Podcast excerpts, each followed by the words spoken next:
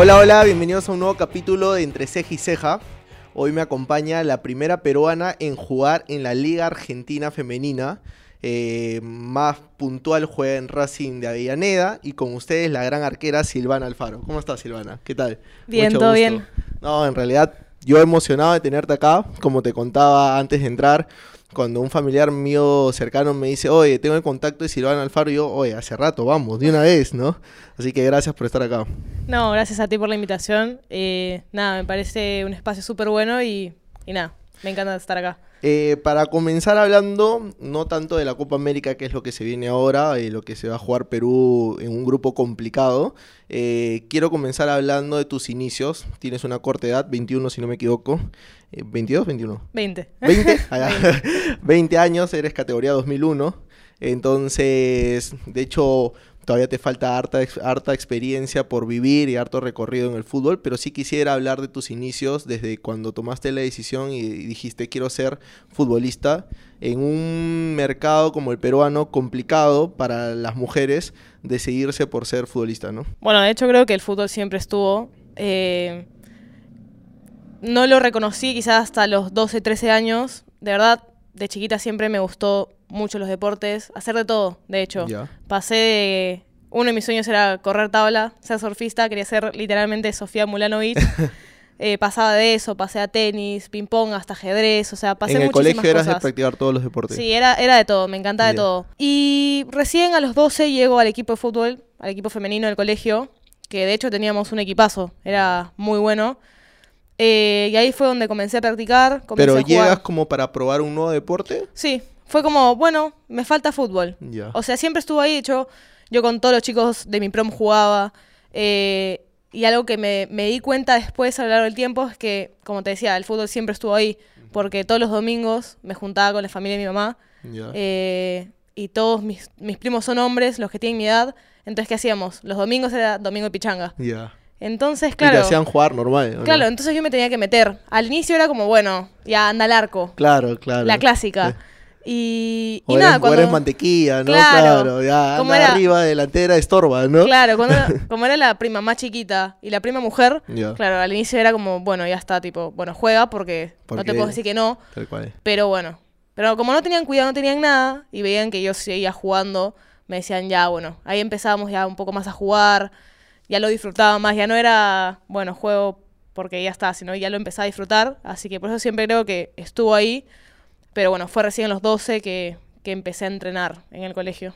Y cuando em- comenzaste a entrenar, siempre de arquero, No, de hecho quería ser nueve. y ya. También quería ser la goleadora, quería ser Alex Morgan, prácticamente. Pero también se dio con, de casualidad. O sea, en Adecore se juega menores, medianas y mayores. Ya. Yo a los 12 era menor, categoría menor. Y pasaba que el torneo mayor es el primero que se juega. Y justo la arquera que estaba se lesiona. Y nada, me dijeron, creo que tienes la talla, tienes el porte. ¿Quieres probar? Y yo, con tal de jugar en mayores, dije, dale, puedo jugar. Pero, pero pasar de delantero a arquero es totalmente la función es diferente, es otra responsabilidad, ya no estás en el momento como que preciado del gol, sino eres el que cuida el arco, cuida, es como que el momento más importante para que tu equipo no pierda. Entonces, ¿eso te costó un poco en la adaptación o no? Sí, o sea, de hecho, Adecore es lo más formal quizá en, en deportes de colegios. Igual, obviamente es algo muy amateur, pero me costó. El primer torneo no sabía ni agarrar la pelota, no sabía sacar, no, no sabía hacer nada. O sea, de hecho, seguro Las me... reglas son diferentes. Claro, seguro me fue pésimo. Ya. Ahora no me acuerdo algo puntual, pero seguro me- que me fue pésimo. Pero no sé por qué me gustó eso de estar atrás. eh, o sea, creo que como siempre dicen, el arquero tiene que tener algo, algo zafado, algo que está loquito. Entonces, no sé, me gustó más estar atrás. Tipo, ser como quizá protagonista de ciertos partidos. Eh, no sé, me gustó cuidar mucho el arco y, y ya cuando terminó el torneo me dijeron, bueno, ya puedes, puedes jugar de nueve o de delantera, lo que sea. Dije, no, no, me quedo, me quedo acá atrás. ¿Y eras mucho de ver un fútbol femenino de niña o fútbol en general? Eh, ¿Seguías a un equipo, no sé, la U, Alianza, Cristal? Veía fútbol por mi familia, de hecho no era algo muy puntual que me juntaba a ver tanto fútbol. Eh, mi papá es de la U, eh, tengo gran parte de mi familia que es de la U, otra parte también es de Alianza. Entonces siempre estuve acostumbrado a ver esos partidos, sobre todo como te digo, con mi familia.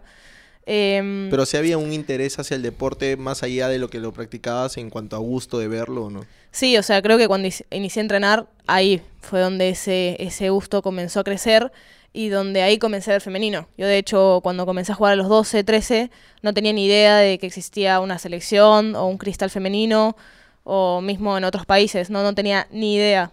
Antes igual no tenía la misma vista que tiene hoy. Entonces creo que fue ahí cuando ya comencé a jugar que dije, bueno, me tengo que meter un poco más en esto y conocer. Y ahí la verdad es que comencé a llenarme mucho, sobre todo de fútbol femenino. ¿Y a qué edad eh, ya comienzas a tomar el deporte de manera profesional? Eh, yo creo que a los 15. Yo de 14 para 15, ya de jugar en el colegio, esos años, paso a lo que era Fuerza Cristal, Antes de claro. unirse con Sporting Cristal. Ujú. Y a los 15 fue mi primera convocatoria también a la selección. Y creo que ahí caí en cuenta de que no solamente era un hobby, no solamente era algo de que... Que había talento. Claro, que quizá podía llegar a más. O sea, yo de hecho del, del colegio nunca pensé primero durar, porque a mí lo que me pasaba es que no era constante. Siempre me gustaba cambiar de deporte, entonces nunca terminaba de, de, de llenarme en uno.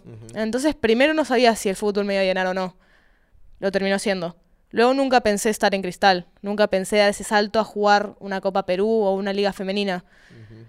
Lo hice. Y cuando llegué a selección me di cuenta de que ya había llegado a un punto donde no podía seguir tomándolo como hobby, sino que tenía que ser obviamente una responsabilidad.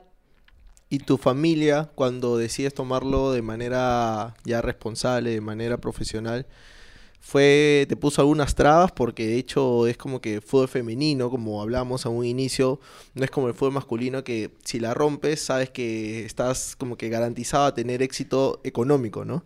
Entonces acá muchas veces, hoy en día, la liga ha mejorado a- totalmente a cuando tú iniciaste, pero ¿cómo tomó tu familia la noticia de cuando le dijiste, mamá, papá, quiero ser arquera profesional para toda mi vida? No, de hecho creo que al inicio, o sea, siempre me apoyaron. De hecho, mi mamá y mi papá siempre iban a todos mis partidos. Eh, me seguían mucho con el tema de- del colegio, el tema de cristal. eh, así que creo que siempre estuvo eso. em, siempre estuvo, como te digo, ese apoyo. No sé si llegaron a pensar que, que por ahí iba a llegar a más en temas de selección, mismo hoy en día en tema de Racing.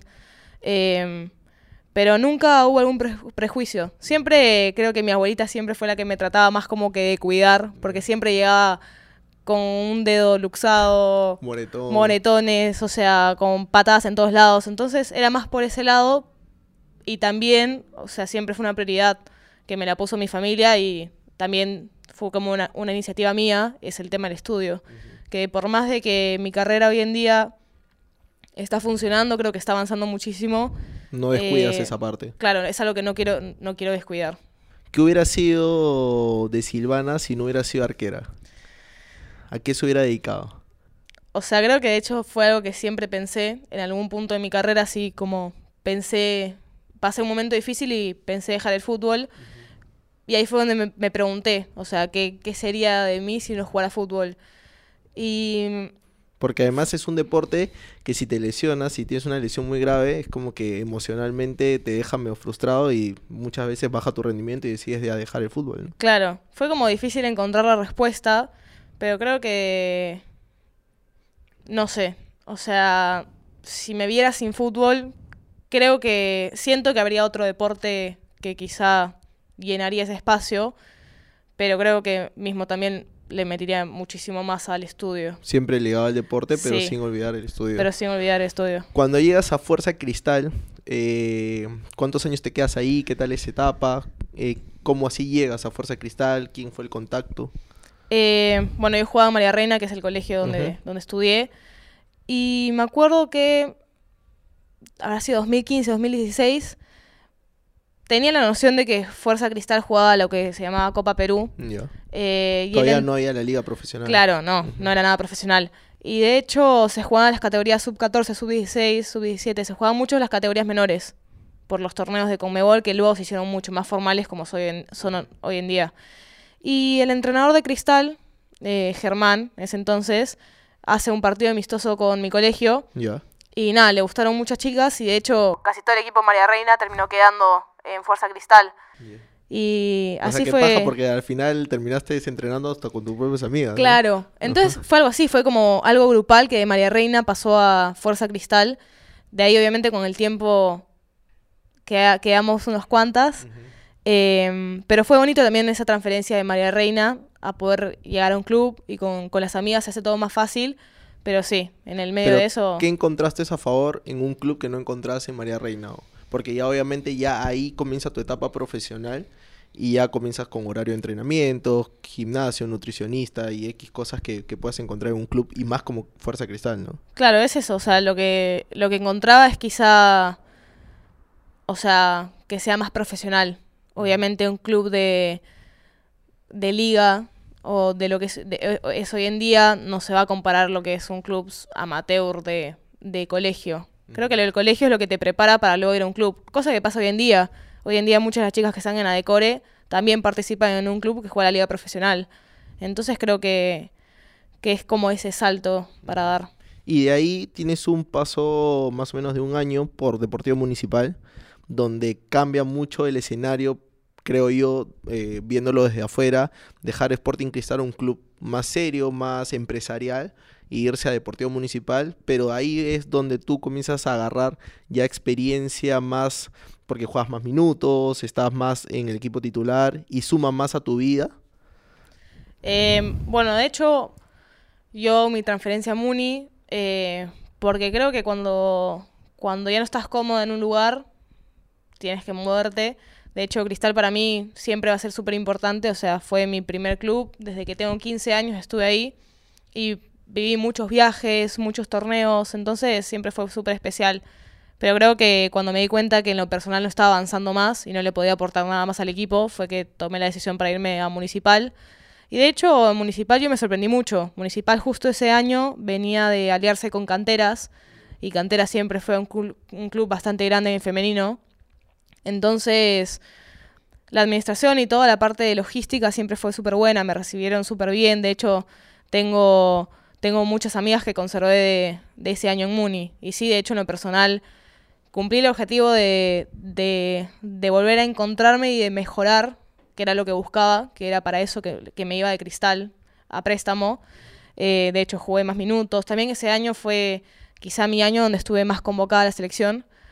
Eh, que bueno, abrió también- más puertas también. Claro. hacer ese cambio de equipo, ¿no? Sí, entonces fue como, fue como un año bastante importante. Eh, ¿De ahí regresas a Sporting Cristal?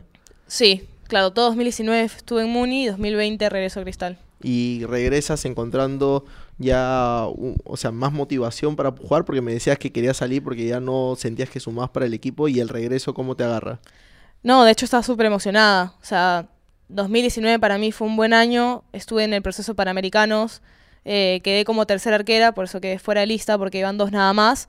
Pero pude vivir todo el proceso la mayor, que yo lo cuento hoy en día como quizá mi, mi convocatoria más formal o mi primera convocatoria la mayor. Porque de hecho, antes de 2019, las categorías se mezclaban. O sea, se entrenaba sub-17 con sub-20 y con mayor.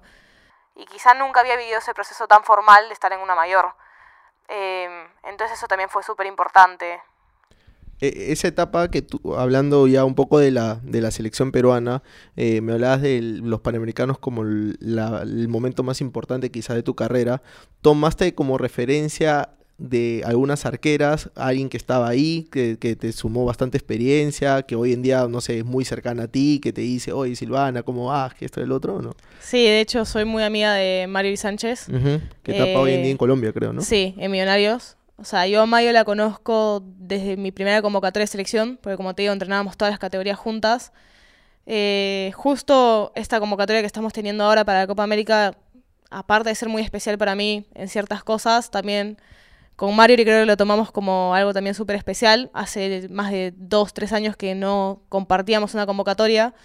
Eh, así que nada, sabemos que un sueño siempre para las dos fue obviamente competir, porque siempre fue súper sano entre nosotras. Siempre las dos nos deseamos mucho éxito. Y también queremos eso, o sea, viajar juntas y estar juntas y qué mejor que una Copa América. ¿Y qué opinión tienes sobre el crecimiento que ha tenido en esto durante la pandemia de la liga profesional? ¿Cómo, cómo ves tú el fútbol femenino hoy en Perú? Antes de tocar, obviamente, tu etapa, que es la más bonita, que es la etapa de crecimiento, que es la etapa de, haber llegado a la liga argentina, quiero comenzar a cerrar eh, tu opinión sobre la liga profesional. ¿Sientes que ha habido un crecimiento, no sé, 2019 tú jugabas en Muni, 2020, 2021 ya se televisa eh, la liga femenina y hoy en día hablan en redes sociales, la gente está al tanto de cómo va la U Alianza Cristal, debaten, entonces eso bonito, ¿cómo, cómo, cómo lo ves tú desde como jugadora profesional, no? O sea, creo que es un sueño para todas. Yo de hecho viví ese proceso, ese crecimiento desde fuera, lo tuve que ver desde fuera cuando obviamente yo estaba en Racing y me alegró muchísimo, porque creo que que a nuestra liga le faltaba eso, ese marketing, esas ganas de las marcas para poder colaborar, porque de hecho, talento siempre hubo, pero siempre lo que, lo que faltó fue esa base, esa estructura, esa logística para poder lograr un buen torneo, una buena estructura en cada equipo. Eh, que eso es la base para poder ayudar a cada chica en el entrenamiento, en las condiciones, en ciertas cosas. Entonces creo que algo que me sorprendió muchísimo, porque de hecho el talento y la mejoría en cada chica, yo la viví con ellas día a día, entonces era algo que progresivamente iba a pasar pero me sorprendió muchísimo el tema del marketing. Como tú dices, hoy en día se habla de fútbol femenino, se vive el fútbol femenino, eh, son cosas que quizás hace dos años no, las esperaba y hoy en día se viven. Entonces... Y, pero obviamente como todo, ¿qué le falta a la liga? Eh, por ejemplo, la otra vez que hablaba con, una jugadora que está hoy en día en la Liga Nacional, me decía, quizás uniformarnos todos al mismo nivel. Hay equipos que no tienen el nivel y termina un partido 11-0, pero no es, no es culpa de la jugadora, sino es culpa un poco del profesionalismo del club al que está formado, ¿no? Sí, de hecho comparto creo que mucho esa opinión. Eh, hoy en día, si bien la liga femenina es más formal, falta eso de equiparar los equipos en condiciones vas a tener un equipo que va a tener mucha estructura contra otro que no. Entonces eso obviamente hace una desigualdad.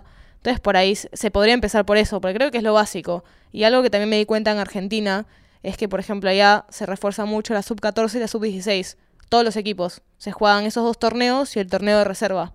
Y yo creo que, que eso es lo que falta acá, formalizar esos torneos y que realmente se jueguen porque eso es lo que va a ser la base para un futuro en el equipo.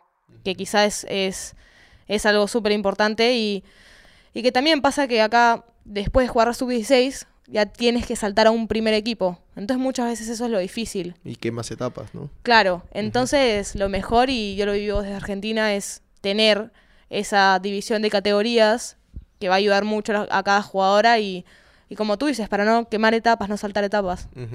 ¿Y cómo, te ha ido a ti con el tema de la federación?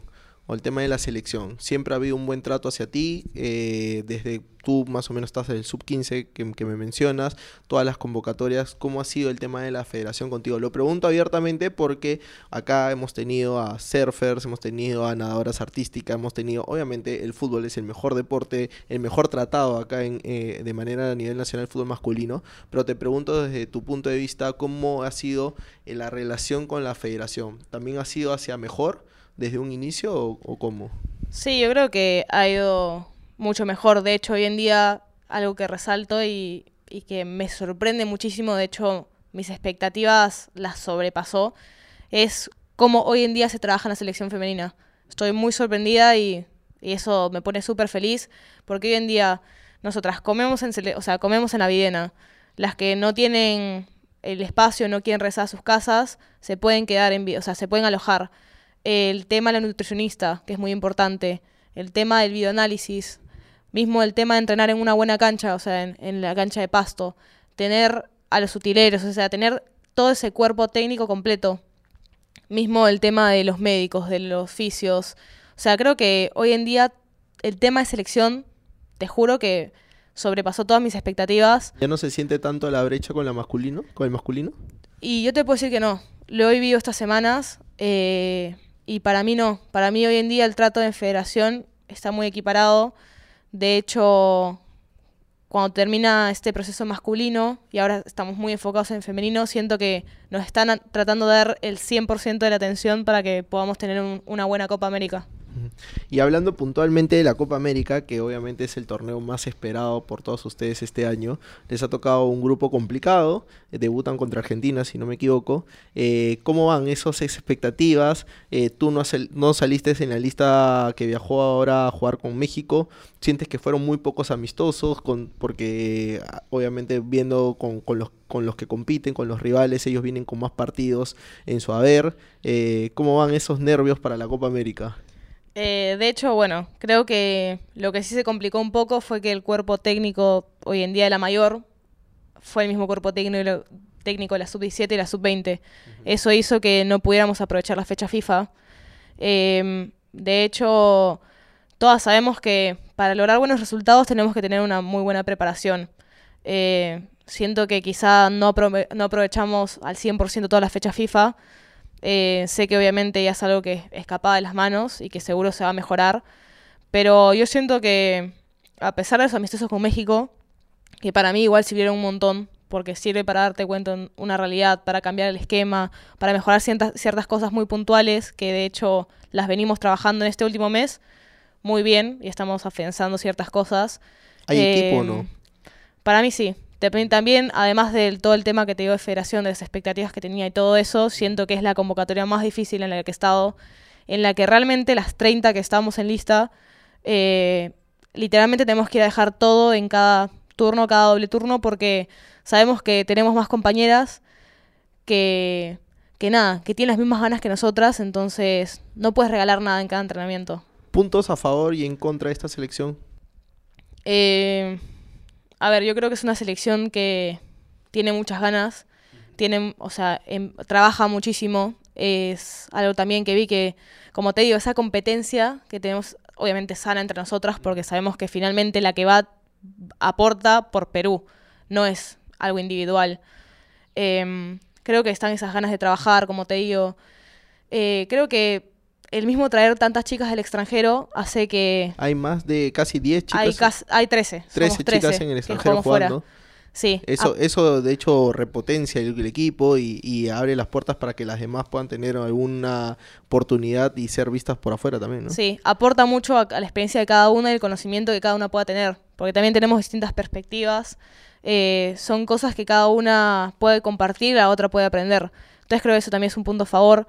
Nos llevamos súper bien, es un buen grupo, de hecho la pasamos súper bien. Se trabaja serio, pero también los momentos que hemos tenido para divertirnos. ¿Cómo es su eh, relación con el profesor Conrad? Bien, la ¿Ya lo conocías antes? No, no, no, no. Es la, primera vez que, lo conozco y la verdad que súper bien. Como te digo, es, es un profe que siempre está abierto para hablar, si se necesita cualquier cosa. De hecho, todo el cuerpo técnico eh, siempre están abiertos para cualquier tipo de comunicación, cualquier duda. Eh, cosa que es muy importante.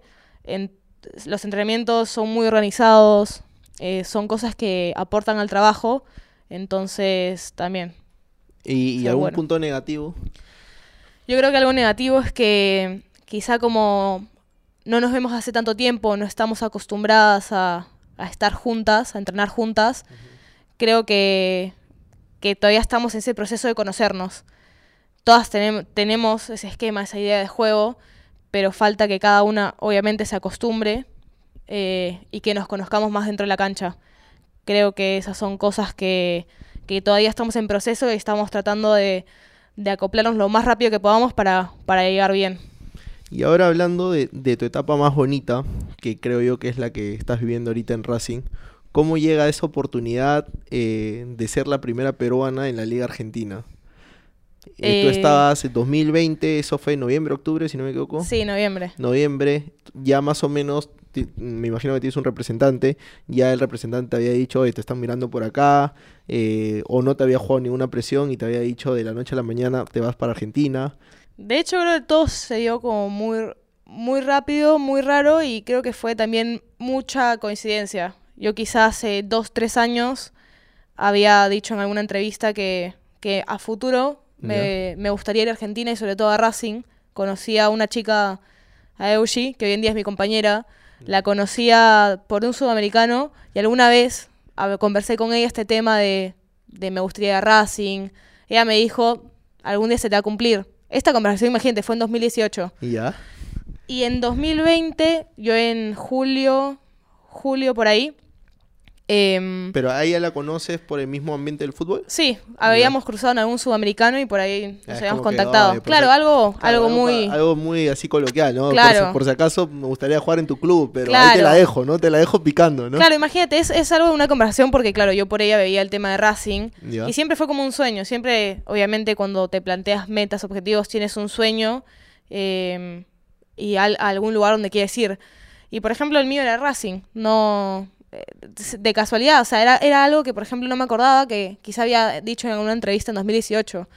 Y en 2020, como te digo, en julio, yo publico un par de videos, estábamos en plena pandemia, yo publico un par de videos de, de una liga sudamericana que habíamos jugado en Ecuador y un poco el sudamericano y los amistosos que tuve, que fueron varios a inicio de año.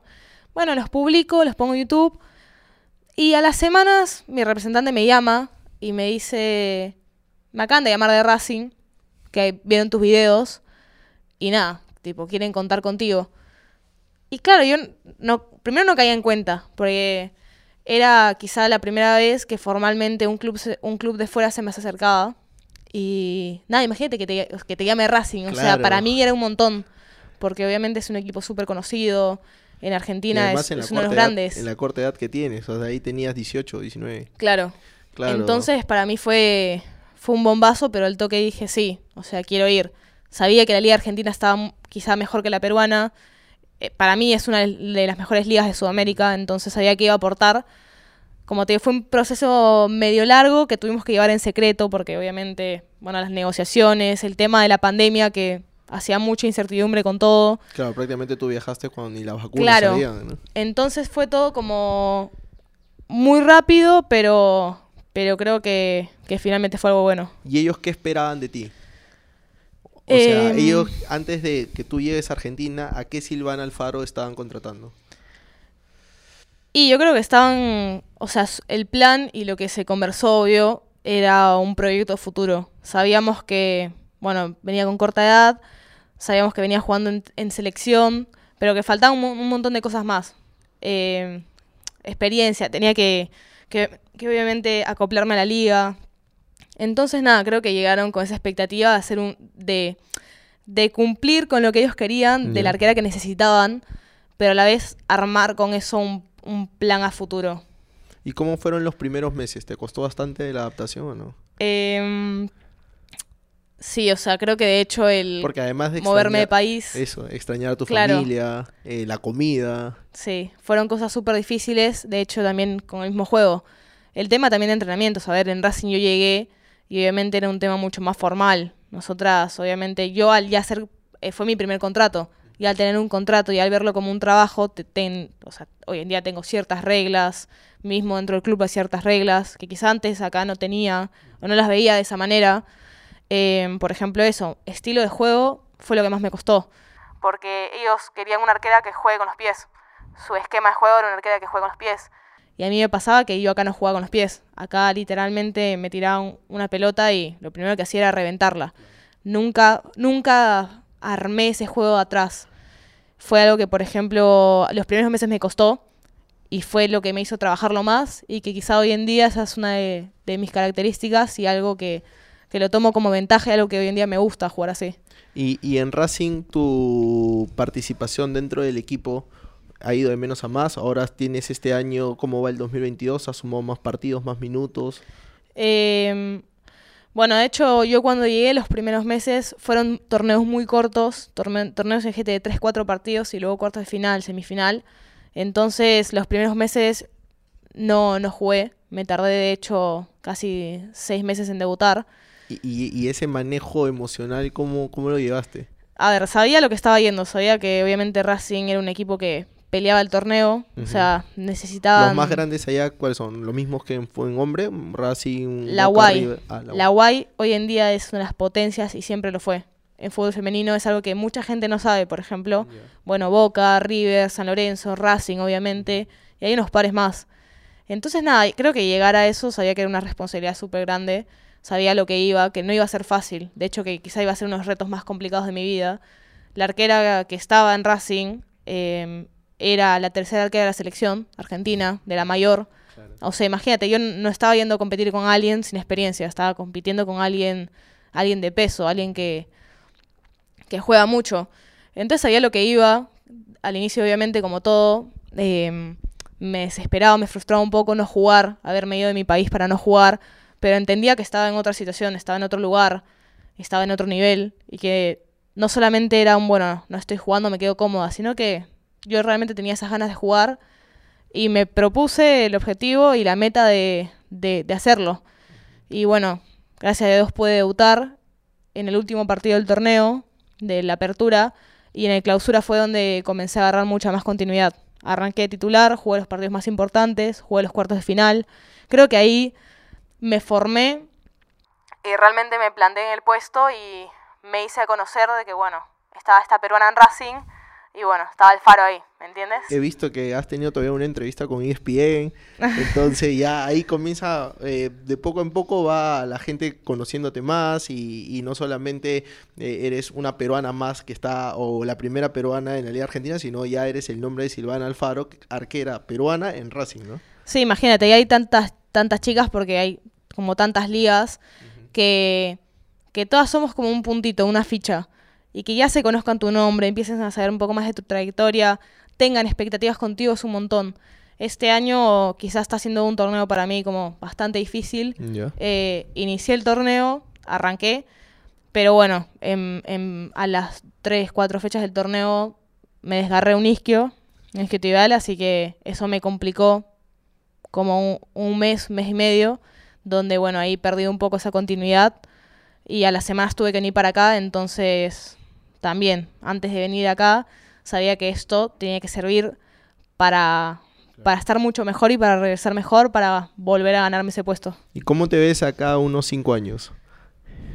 O sea, ya Em, teniendo 25, me imagino ya arquera titular de Racing, indiscutible. ¿Te ves jugando en Europa eh, o no eres de las que más o menos piensa irse a Europa, sino a Estados Unidos? Porque Estados Unidos es un mercado muy grande también para el fútbol femenino.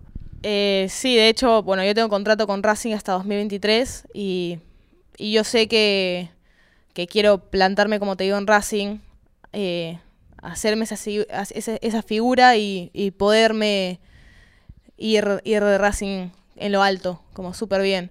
Em, y algo que tengo a futuro es que sí, me quiero Europa. De hecho, en mi cabeza sé que este año y el siguiente año estando en Racing me van a ayudar muchísimo a lograr eso. En cinco años, de hecho, sí, ojalá y, y espero y creo verme jugar en Europa. Así que creo que ese ¿En sería como algún mi club en panorama. especial? ¿Eres hincha del Barcelona, el Real Madrid? Eh, me gusta mucho la Liga de España. Eh, obviamente, imagínate ir al Barça sería Eh, el Barça femenino está mucho mejor que el masculino hoy en día. sí. sería, sería como un sueño. eh, pero creo que también hoy en día he abierto un poco más la cabeza. Estoy investigando otras ligas. La Liga de Inglaterra es muy buena. El Eh, Arsenal es un equipazo en Inglaterra.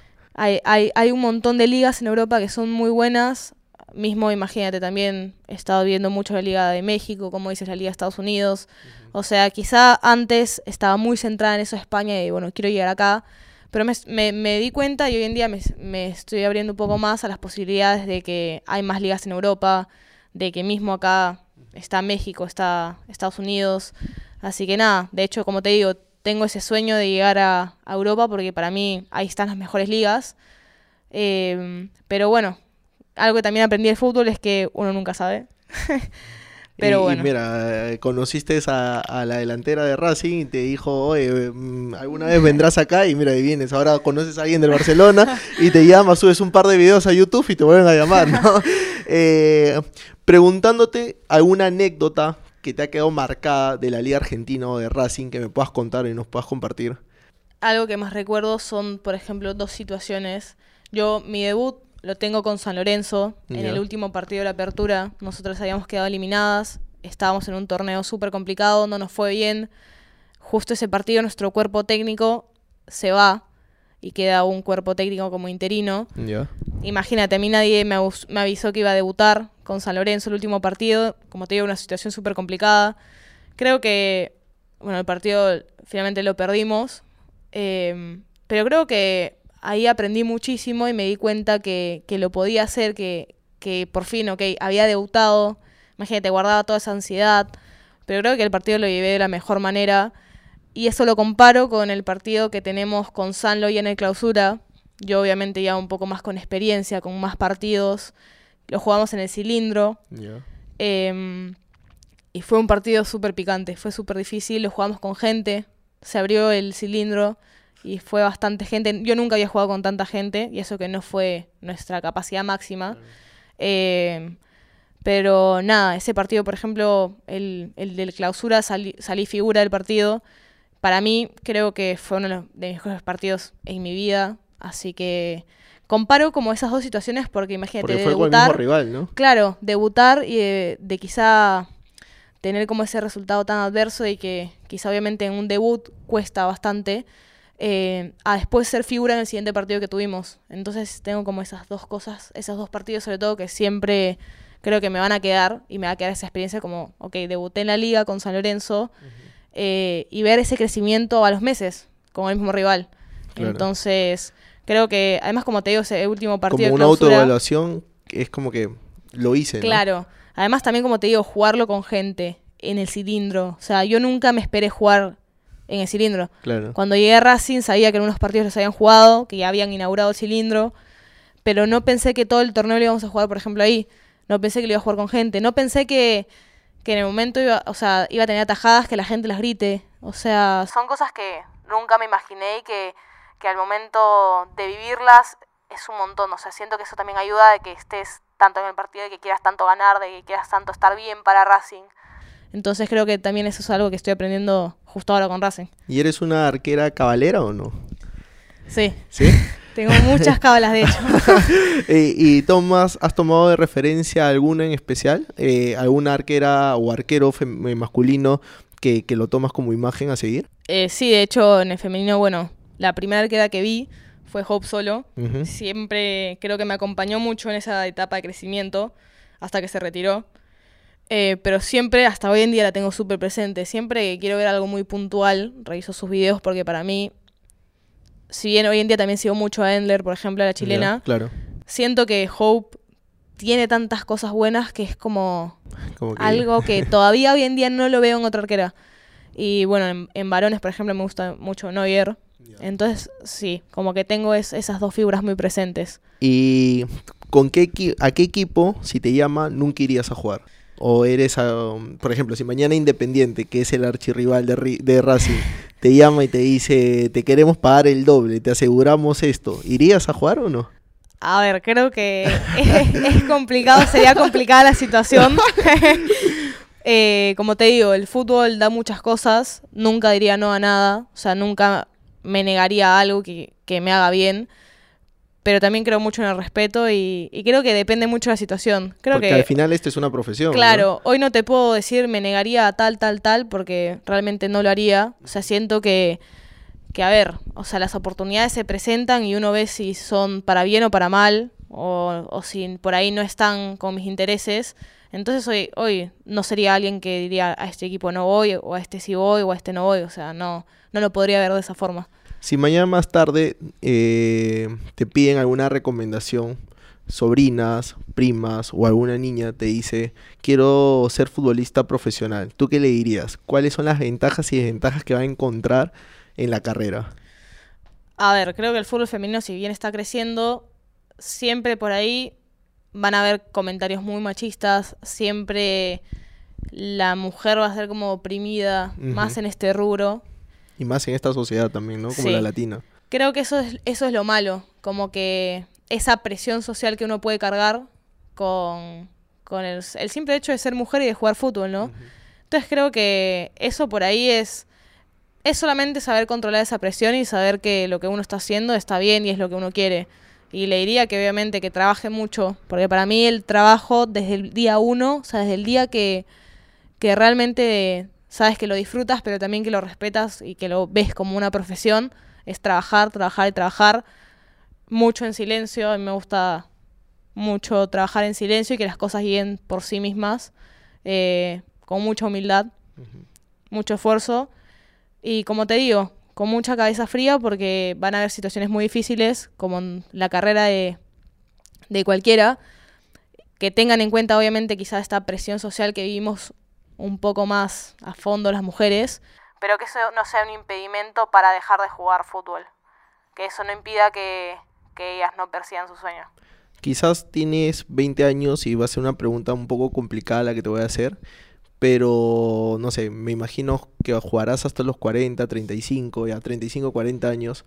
¿Cómo te ves cuando llegue el momento del retiro? ¿Igual legal deporte o, o te, has, visto o te has, pensado alguna vez, no sé, eh, durmiendo antes de dormir, pucha, si no sé, juego hasta los 35, 40, ¿qué voy a hacer después de esto? ¿O, todavía no llega ese momento?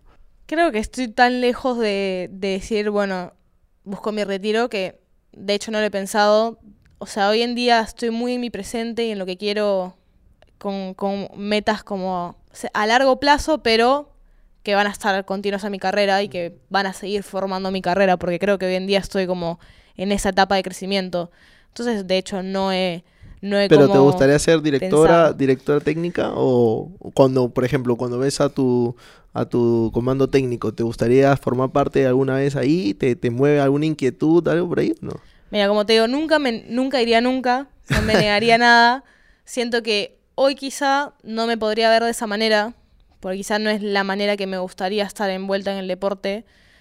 Eh, creo que hoy en día lo vivo tanto como jugadora, que, que, que sé que en algún momento lo voy a pensar, es, ese retiro y el qué voy a hacer, pero quiero que fluya solo, que, que quizá pueda estar ligada al deporte de manera directa o indirecta, pero sé algo que tengo muy presente es que sé que siempre va a estar ahí, siempre mi interés por el fútbol y sobre todo por el avance del fútbol femenino va a estar. No sé de qué manera lo haría si me retiro, si como te digo, como dices tú, en cuerpo técnico, para eso igual, hay que estudiar, no es algo que te retiras y lo puedas Claro. hacer, hay que estudiar para eso. Em, pero sé que lo que tengo bien claro es que siempre voy a estar cerca del fútbol femenino y siempre apoyando eso. Listo, Silvana. Acá para terminar en Entre Ceja y Ceja tenemos una secuencia que se llama el ping pong. Yo te voy a contar o te voy a decir alguna palabra y lo primero que se te venga a la mente. Así de manera natural, no, no vale pensar mucho, ¿ah? Listo. ¿En qué equipo te gustaría jugar?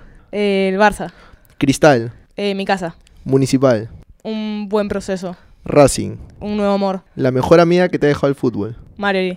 ¿En qué te gastaste tu primer sueldo? Creo que ropa. no sé. Un apodo, Hoy me dicen mucho Perú. una canción, Tarot. un hobby, Eh, no sé, me gusta ver mucho Netflix. una comida argentina favorita El asado, y una comida peruana. ceviche. ¿Salsa o reggaetón? Uh, reggaetón. Tu familia. Eh, mi hogar. Silvana Alfaro. Eh, esa estuvo bien complicada. eh, ¿Qué te puedo decir? Y una persona que tiene muchos sueños y que trabaja para eso. Nada, gracias, gracias por estar acá. Espero que te haya gustado la entrevista, que te hayas sentido en confianza. Y cuando vuelvas a venir acá a Perú, eh, en un próximo proceso eliminatorio, en tus vacaciones, te volvemos a tener como invitada acá. No, gracias a ustedes. Bueno, eso ha sido todo por hoy. Ha sido un capítulo más de Entre Ceja y Ceja. Hoy tuvimos a la gran arquera Silvana Alfaro, arquera de Racing de Avellaneda. Y ya saben, suscríbanse, denle like y compartir que vienen más capítulos. Hasta una próxima oportunidad.